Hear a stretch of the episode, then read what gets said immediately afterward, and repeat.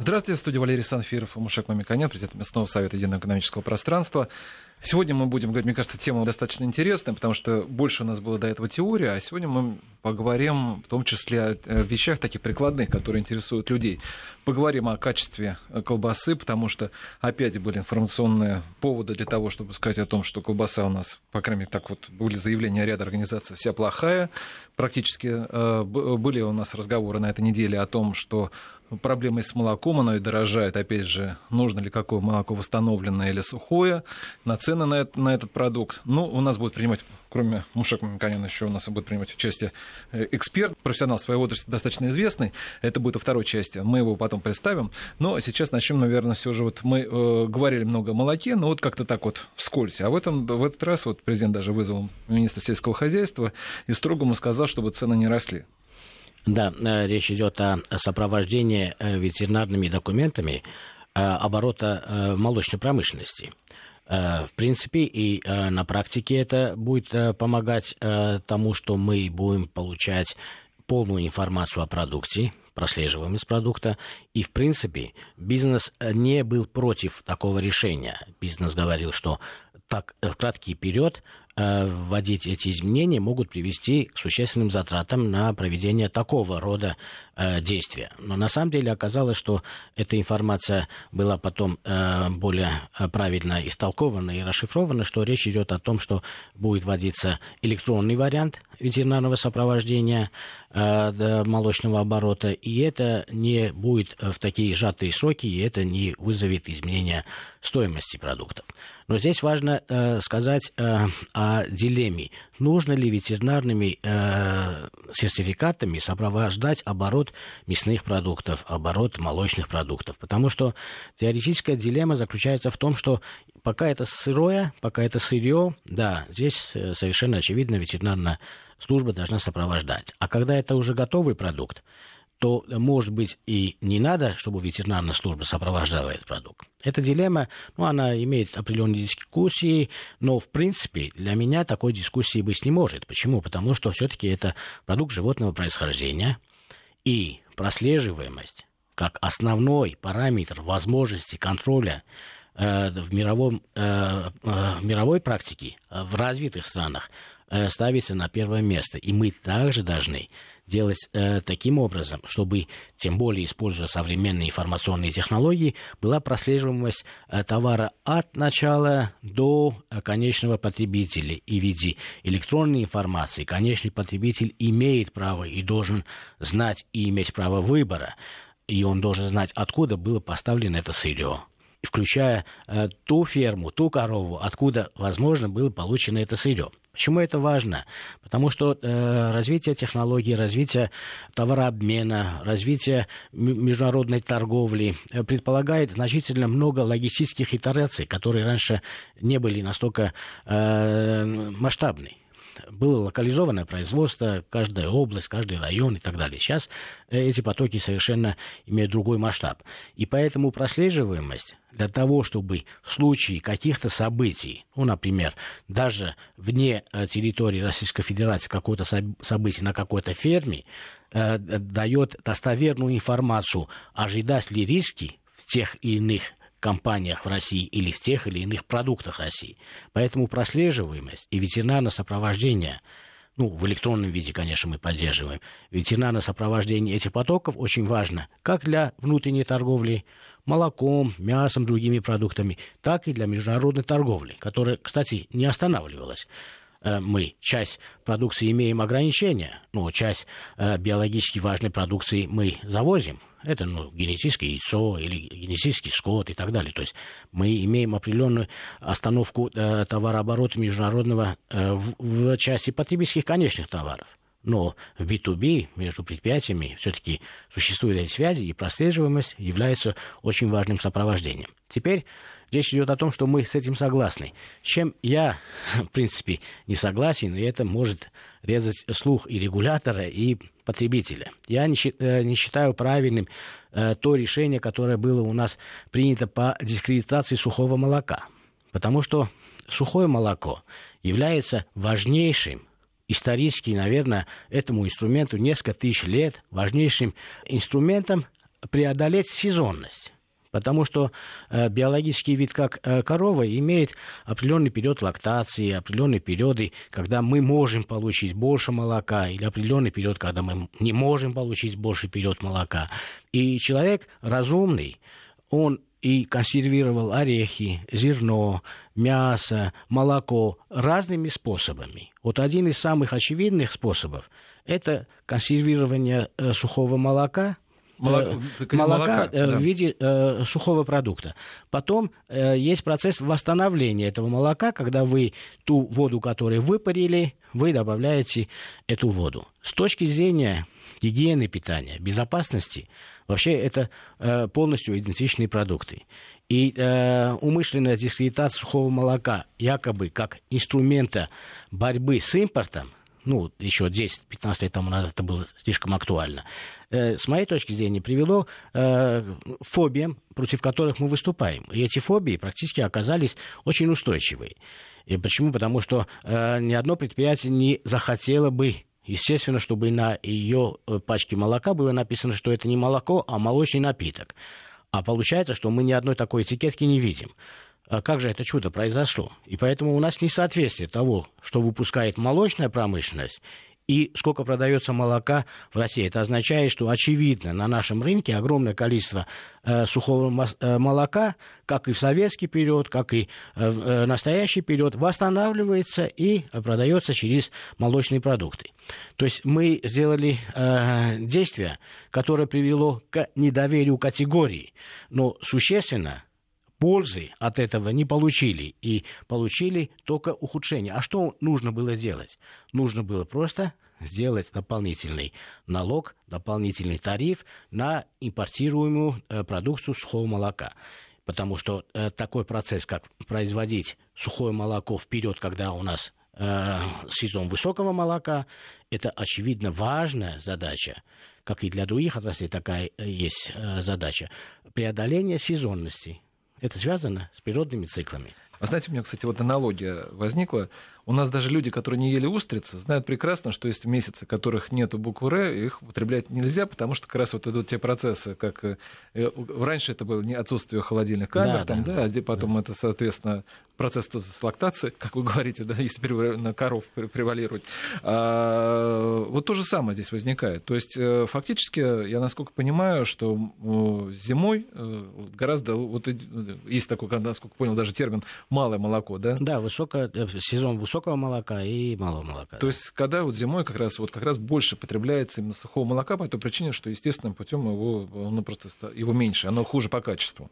И поэтому ничего плохого вот здесь нет. Хотя я вот думаю, что э, дискредитация дошла сухого молока да, такой да. степени. Я уверен, что нас в данном случае не поддержат и не поймут, э, кроме специалистов э, молочной промышленности, которые знают, что даже в советский период э, производство э, молочных продуктов для детского питания – было предусмотрено исключительно на основе сухого молока, потому что сухое молоко проверяется неоднократно, э, стерильно сушится, и для детского питания оно считается более э, правильным. И, то есть это не, не говорит о том, что сухое молоко имеет какие-то изъяны.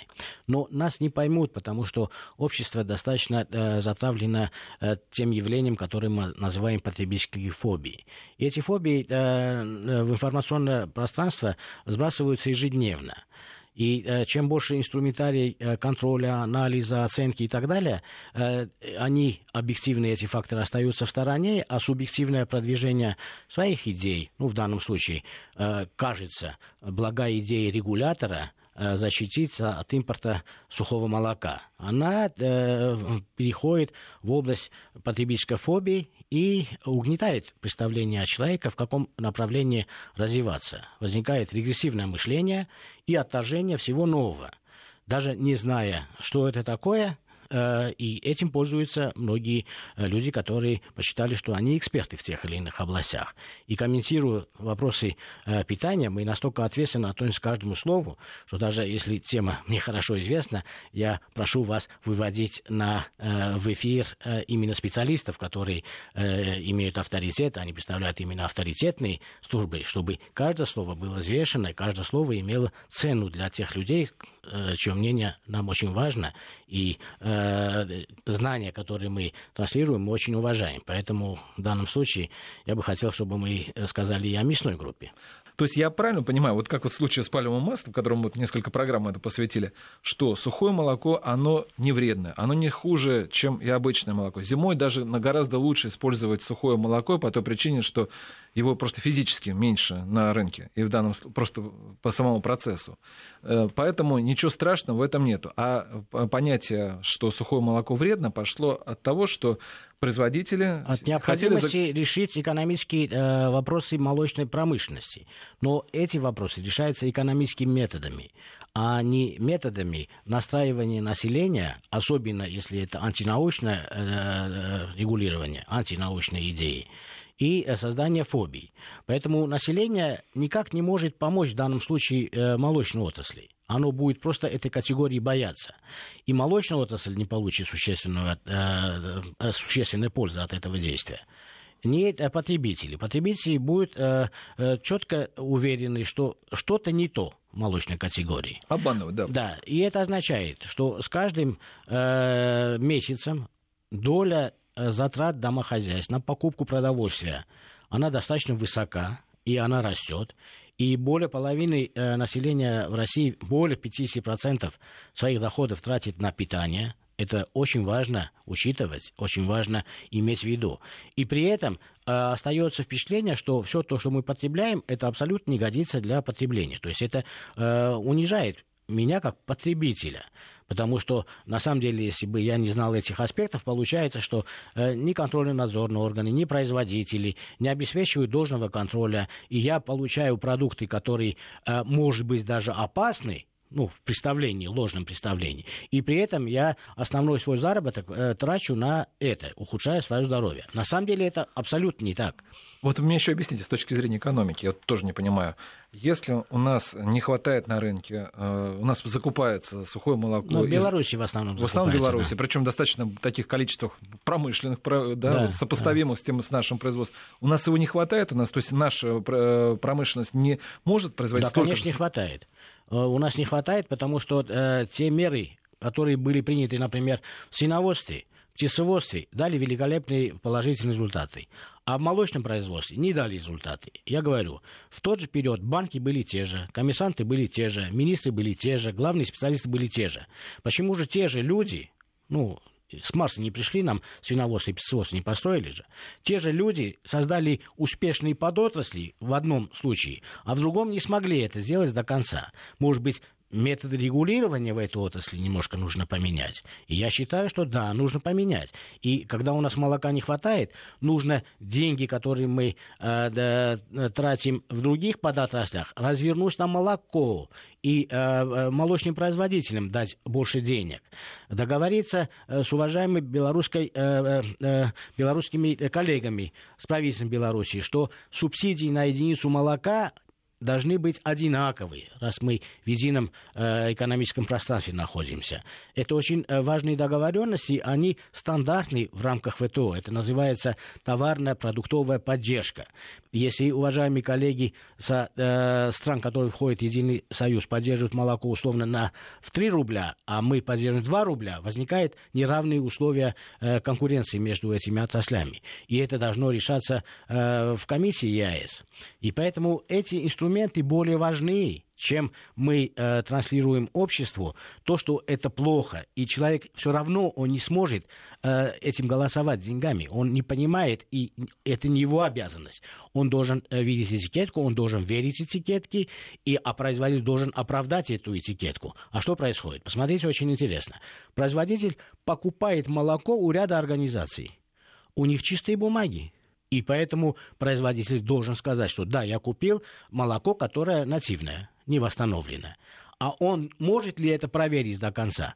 Не может. Поэтому у нас статистика не бьет. Молодчики говорят, мы произвели условно 20 миллионов тонн, а розницы говорят, мы продали 27 миллионов тонн. Ну, понятно, что э, часть э, э, молока является сухом, сухим молоком. Теперь пугать дальше, что это плохо? Я считаю, что это вообще да, и не, неэтично, и антинаучно. Потому что восстановленное молоко не является плохим или хорошим продуктом. Это спор абсолютно в экономической сфере. Для того, чтобы помочь отечественному молочному производству, нужно в первую очередь договориться в рамках таможенного союза о единых объемах, принципах э, субсидий э, на выработку одного килограмма молока, одного литра молока. Вот это э, то, что делается в международной практике всегда. Я понимаю, что вы не можете говорить остро, потому что вы возглавляете э, как раз единый, местной совет единого экономического пространства, поэтому куда Белоруссия входит. Но так как я э, в данном случае россиянин, мне, конечно, тоже непонятно, почему, когда моя страна могла зарабатывать миллиарды рублей, ну, производители в том числе, это было бы сказалось и на цене, например, качества, и было бы яснее правила игры, понятнее. Мы должны поддерживать хоть нашего, наших братьев, э, соседей э, белорусов, но вот в данном случае это касается вот то, что непонятно, каким образом на наш э, серыми схему попадает значительное количество как раз сухого молока. Да, ваш вопрос в точку, но вы раскрыли страницу огромной темы как должны координироваться стратегии аграрных отраслей тех стран, которые входят в Единый экономический союз. На самом деле Э, например, если мы берем такие успешные относительно примеры, как Европейский Союз, Европейский Союз вообще более жесткий имеет. У вас квота такая, у вас квота такая, это исторически и так далее, и так далее. СЭФ это организация э, Варшавского договора и экономического сопровождения э, э, совокупности социалистических стран, имела очень правильные, логические э, и более мягкие способы регулирования. Это называется специализация. И поэтому, если правительство наших стран могли бы координировать свои действия. А мы считаем, что мы координируем наши действия, но это заключается э, просто в информировании, что мы собираем столько молока произвести или столько мяса. Это не координация, это информирование. А координация является э, буквально э, следующей итерацией. Если мы считаем, что каждая из наших стран имеет какие-то уже прорывы или же природно-климатические потенциал для развития в данном случае э, овцеводства, в другом случае молочного производства, в третьем случае свиноводства и птицеводства, то мы между собой договариваемся, что специализация наших стран дала бы совокупно э, больше защиты и больше обеспеченности этими важными продуктами нашего общего рынка, и мы могли бы за счет специализации более успешно конкурировать с теми продуктами, которые, возможно, захотят и заходят на наш рынок. Посмотрите, очень э, простой пример. У всех бюджетов у любой страны есть всегда э, дефицит и нету неограниченных возможностей. Например, мы молоко можем э, субсидировать, условно я говорю, конечно, цифры 2 рубля. Белорусский бюджет условно может 3 рубля предположим, да, а казахский может, там, предположим, э, тоже 2 рубля. Если мы так будем поступать, без специализации, то э, белорусское э, производство будет постепенно-постепенно доминировать. Вот нет, а может да, быть, а Россия, а может мы как-то договоримся, что давайте или по 3 рубля будем каждый субсидировать на товарно-продуктовую единицу, или же так как мы видим, что эти 3 рубля абсолютно недостаточно для того, чтобы конкурировать условно с датским, финским молоком. Ну, если э, э, санкции будут отменены, если эмбарго будет снят и так далее, при этом случае международной торговли, то в этом случае давайте мы сделаем специализацию мы позволим или попросим э, белорусов финансировать на э, единицу молока субсидиями в 6 рублей, которые будет вполне достаточно, чтобы э, компенсировать э, ценой э, и бороться против импорта из других стран, конкурировать более успешно. А мы вместо э, молочного э, производства будем, например, субсидировать в большей степени свиноводство. И в этом случае мы тогда защитимся от э, дешевой свинины, которая поступает на наш рынок. Вот специализация дает такую возможность. А размазать размазано, размазанность этих средств государственной поддержки э, позволяет только конкурировать между собой, и у кого бюджет на данный продукт больше, он временно выигрывает.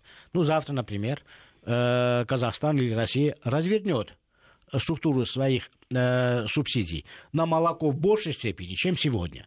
Что произойдет? Россия будет продавать молоко Беларуси, а не наоборот. Понимаете? Это очень чувствительные вещи. Но для этого нужна э, большая степень э, координации планов развития и понимания специализации. Но, к сожалению, я могу сказать э, и э, частично э, критикуя э, данную ситуацию, потому что многие экономические аспекты, которые рациональны и разумны, Э, некоторыми э, правительственными э, чиновниками разных стран воспринимается как вмешательство во внутренние дела или вмешательство в их интересы и суверенные решения. Но это никак не относится к суверенным решениям. Это просто разумная, компромиссная специализация. И, например, Казахстан бы мог специализироваться на крупном Э, на рогатом скоте, на мелком рогатом скоте. Э, у них огромный потенциал э, зерна. Да, свиноводство да. они точно не смогли бы, Нет, я согласен ну, с вами. То есть есть уже природно обусловленные вещи, и есть уже достижения, которые в тех или иных областях эти страны реализовали. Поэтому я считаю, что в данном случае специализация была бы разумной. Ну, с учетом того, что вот-вот уже должны отмениться санкции, насколько я понимаю, ну, продлится это еще полгода, год, у нас действительно очень мало остается времени, чтобы хотя бы, вот, насколько понимаю, вот трем странам крупнейшим единого экономического пространства договориться, я не говорю про другие, они только пока входят, да, для того, чтобы вот определиться хотя бы с той же специализацией. Потому что, опять же, возвращаясь к сухому молоку, вот, насколько я, э, часто возникает такая ситуация, когда э, покупает какая-то компа- крупная компания, которая производит, например, какие-то кисломолочные продукции, йогурты те же, покупают сухое молоко, и потребитель не знает, что он, э, это сухое молоко, оно разводится, потому что в силу ряда там серых схем оно пока э, не показывается, что это сухое молоко, в итоге э, ну, идет я могу обман. сказать, что крупные компании не делают ничего незаконного. Они на самом деле покупают молоко у тех субкомпаний, которые могут восстановить молоко и могут одновременно у населения собирать или у фермера собирать молоко. Дело в том, что сама идея дискредитации сухого молока как продукта, который не очень качественный, приводит э, к огромному количеству э, издержек создает коррупцию, создает э, непонимание, создает э, необходимость э, дополнительного контроля. Потом на этот дополнительный контроль еще дополнительный контроль. Мы так э, страна, которая э, слово контроль ставим э, вперед э, производства. Но э, и, э, наверное, базу не надо создавать для того, чтобы мы сами не пугали себя тем, что не существует. То есть не существует вреда от сухого молока, существует экономический вред нашей молочной промышленности. А э, молочная промышленность должна быть защищена другими инструментами экономического э, характера, координационного с другими странами внутри единого экономического пространства э, вещами, э, высокой э, таможенным тарифом, высокой пошлиной на ввоз тропических масел. Вот это все экономические аспекты. А мы вовлекаем в это потребителей, и пугаем потребителей. Потребители вынуждены потреблять, потому что это важнейшие продукты питания, и э, вынуждены быть недовольными той средой обитания, в которой они существуют. И это все на субъективной основе, потому что на самом деле восстановленное молоко ничем не отличается с точки зрения безопасности и э, пищевой биологии ценности от не, э, обычного молока, нативного молока. Ой, вы сказали, что у нас достаточно много контроля. Вот как раз вот во второй части программы, буквально через несколько минут, мы поговорим о том, что, второй теме, которую делала компания «Росконтроль». А, обнаружила 75%, как она заявилась, фальсифицированных продуктов в колбасе, что есть, э, по данным этой компании «Росконтроль», что она вот, э, хотя вот, опять же, называется, вот, э, наверное, какая-то обманка, потому что «Росконтроль» думает, что это государство. На самом деле это частная компания, которая... Но сейчас вы знаете, что государство хочет отменить или запретить э, возможность перекрашивания машин под цвета э, государственных органов, называть э, схожими названиями те охранные службы, которые едут и имеют схожие с государственными органами контроля надзора названиями. Но название хорошее, мы должны поговорить о сути вопроса. Во-первых, есть э, две по новости. Сути, вопросы Одна пог... хорошая, другая плохая. Да, да. По сути вопроса мы поговорим после новостей. Мы будем говорить о качестве колбасы. Действительно ли 75% колбасы, которая продается в России, у нас фальсифицированная? Новости, после чего продолжим. С президентом местного совета единоэкономического пространства Мушеком Миканином мы продолжаем обсуждать ситуацию с заявлением Роскомпании Росконтроля о том, что 75% колбасы, которые продаются в России, фальсифицированные. Даже я вот честно скажу, мои друзья, родные, близкие, вот, соседи, я не знаю, вот, все мне стали, тут же стали говорить, что действительно они это давно чувствовали. Вот, вот сколько бы мы с вами не говорили в этих программах, не объясняли, вот они тут же, вот достаточно было одного теста, сказать, что да, у нас все фальсифицировано. Тут же даже вот я могу привести один из таких вот э, в социальных сетях я нашел от своих, опять же, друзей. Э, колбаса телячья традиционная, сделана в городе Пинске, это Беларуси. Э, первый у нас идет свинина, потом вода, говядина, жир, сырец говяжий. Вот дольше, больше всего потрясает шкурка свиная, и Е536 тоже такой компонент. Есть еще красиво тоже надпись, что возможно остаточное количество молока сухого, меланжа, муки пшеничной. Вот действительно, ну, для того, чтобы не было этих страшных слов, во-первых, меланж это просто яйцо. Яйцо применяется в колбасном производстве ну, последние 200 лет э, как минимум. А, а, молоко, в том числе сухое, применяется э, и в кондитерской промышленности, и мясной тоже долгие годы. И э, на самом деле э, то, что 75% в данной категории, а в данном случае был, э, речь шла о полукопченых, вареных копченых колбас, это великолепная новость. Это как хорошая новость, потому что 80% э, фальсифицированной молочной промышленности было новостью э, прошлой недели. Поэтому мясная промышленность оказалась значительно лучше, чем э, молочная промышленность. Да. Может, вопрос к консерватории, к комментаторам такого рода, которые на самом деле посчитали считали, что они эксперты. Иногда можно да, взять в руки современные инструменты и не понимать, как им э, пользоваться. Я бы в первую очередь остановился на предвзятости комментариев а потом мы будем говорить о, о инструментальном э, способе исследования продуктов. Э, во-первых, э, из комментариев э, видно тенденциозность и давление для того, чтобы напугать производителей, для того, чтобы, по всей видимости, они сотрудничали. Или любая организация хочет иметь авторитет, не всегда авторитет э, дается быстро и легко. Поэтому дешевый авторитет э, возникает, э, видимо, на усилении тех фобий, которые и так, и так уже сложились э, не э, по их вине, а предыдущие периоды и за 10 лет э, э, нагнетания э, страшилок в области пищевых продуктов.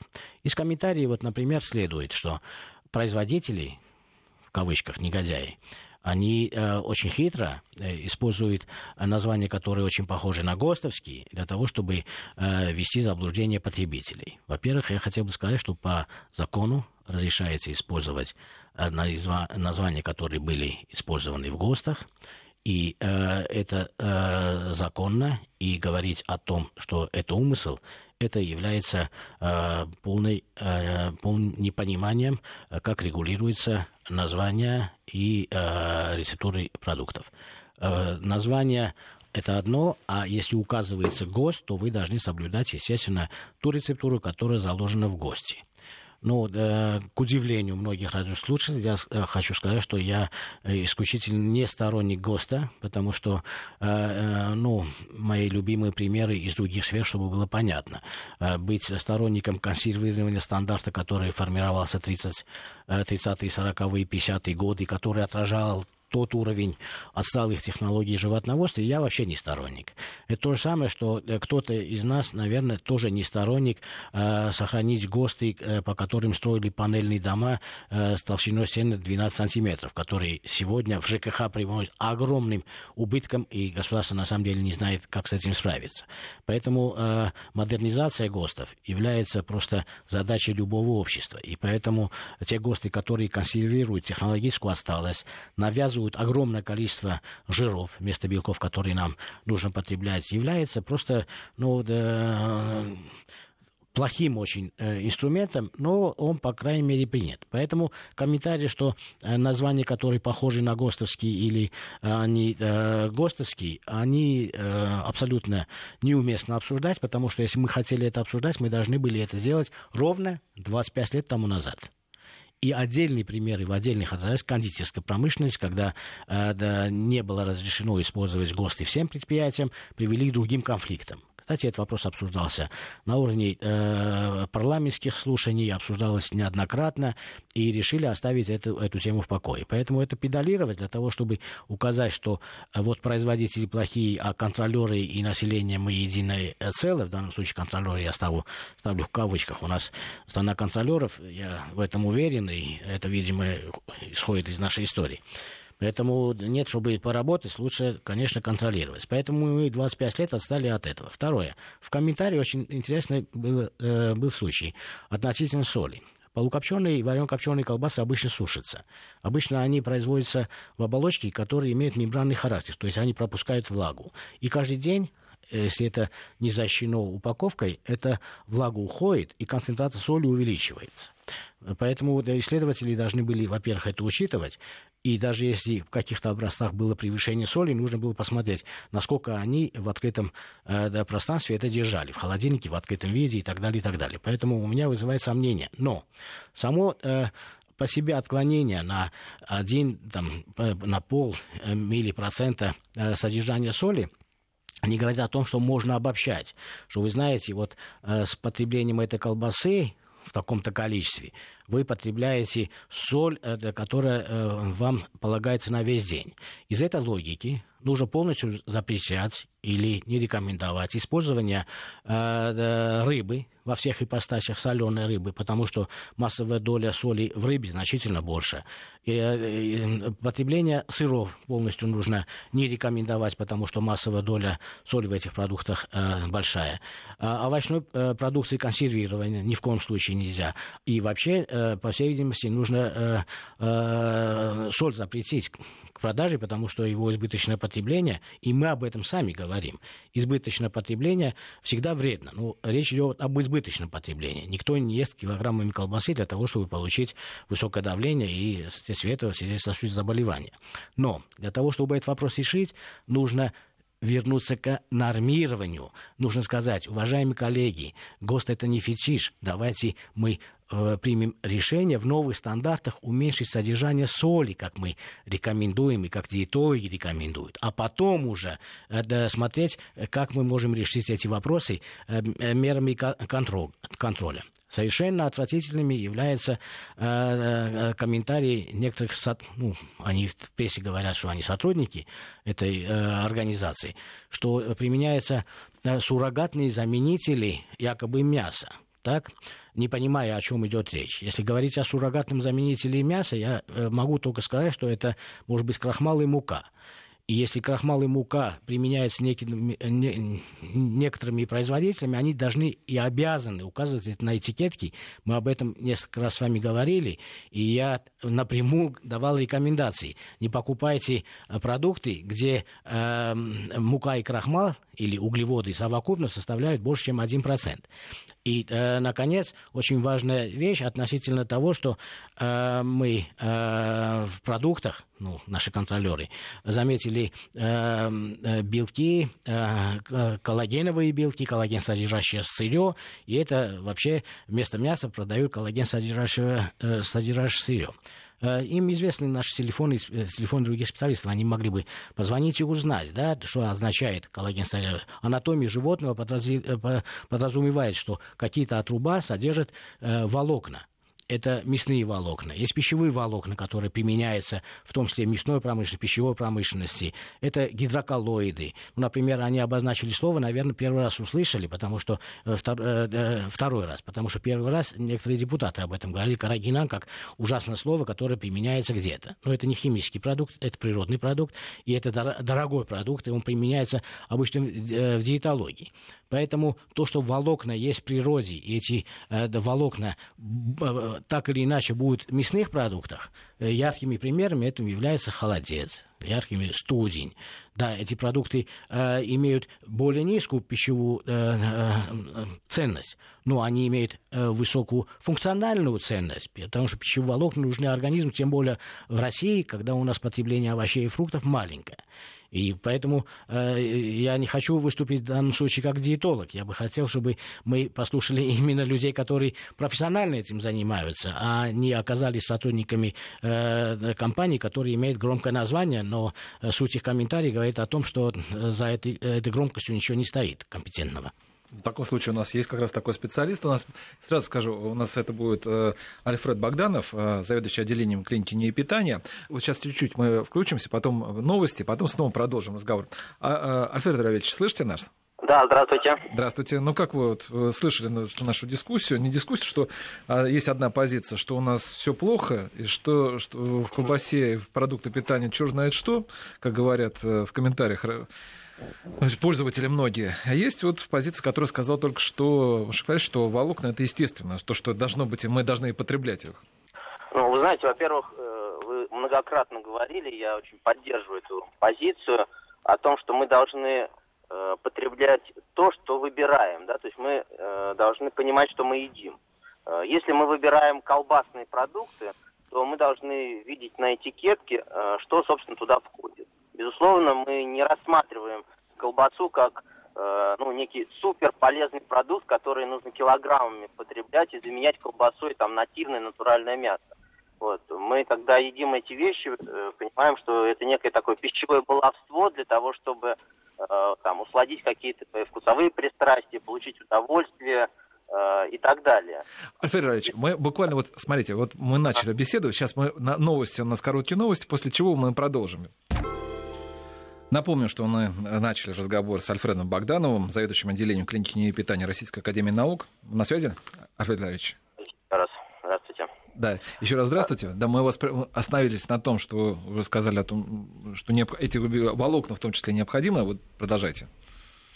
Да, ну, в общем-то, если говорить о том, что вы обсуждали э, в отношении фальсификатов, да, э, на колбасном рынке, так скажем, нашей страны, то мне кажется, здесь некое передергивание фактов, потому что э, все-таки понятно, что современные технологии приготовления любой колбасы подразумевают априори использование и поваренной соли, и некоторых компонентов, удерживающих жидкость, и, безусловно, э, коллагеновый белок. Это прописано и в технических условиях, и в ГОСТах, в том числе и в старых наших советских ГОСТах, и современных, которые нуждаются, э, как правильно сказали, в некой доработке. Ну, то есть это все равно, что сказать, что э, соль является фальсификатом, потому что содержит соль. Вот. То есть это не значит, что колбаса это супер полезный продукт, который нужно в больших количествах потреблять, но это не значит, что колбаса является фальсификатом колбасы. Альфред, Кол... я, я бы хотел э, вас попросить, как врача, прокомментировать. Вот, например, я говорю, что содержание э, волокон э, мясного происхождения в продукте это неизбежно, это нормально и это поощряемо. Вот скажите, пожалуйста, какую пользу или вред наносит э, организму человека потребление волокон? Э, например, э, потребление мясных волокон э, некоторые наши оппоненты э, комментируют как сухожилия, чтобы образы создать э, нечто э, того, что э, должно быть выброшено, а производители используют в колбасном производстве и э, называя другими терминами то, что э, мы э, в техническом смысле называем, э, людей запугивают еще больше. Пожалуйста, скажите, э, какую роль выполняют э, в гигиене питания волокна, которые есть в анатомии животного? В кусках да, мяса, есть в лопаточной части, и какие э, функции в функциональном питании, в диетологии выполняют растительные волокна, как пектины, как гидроколлоиды, как карагинаны. Слово карагинан первый раз звучало э, как э, э, пугало, а э, до нас, до вас этот вопрос не дошел. Поэтому у нас есть эфирная возможность объяснить людям, что такое для функционального питания, почему это применяется, почему это безопасно для обычного питания. Ну, действительно, смотрите, э, мы рассматриваем любую колбасу все-таки как мясной продукт, да, то есть основная функциональная э, нагрузка на этот продукт – это источник белка, прежде всего, да. Э, белок животного происхождения может быть источником как прежде всего структурных компонентов тела организма. И основная функция белка – это структурная, то есть восполнение собственного белка в организме. Это и красное мясо, так называемое, и э, так называемые э, протеиновые волокна, то есть коллагены, которые абсолютно необходимы организму и содержатся в том числе в самом мясе. Э, если мы возьмем любую часть, даже вырезки, она содержит в себе коллаген, безусловно, э, анатомически. Поэтому э, если мы говорим о коллагеновом белке как о каком-то пагубном компоненте э, колбасы, то это, безусловно, не так. Этот белок абсолютно нужен для восполнения хрящей, э, для восполнения вот, хрящевой ткани, то есть э, сохранения здоровья суставов.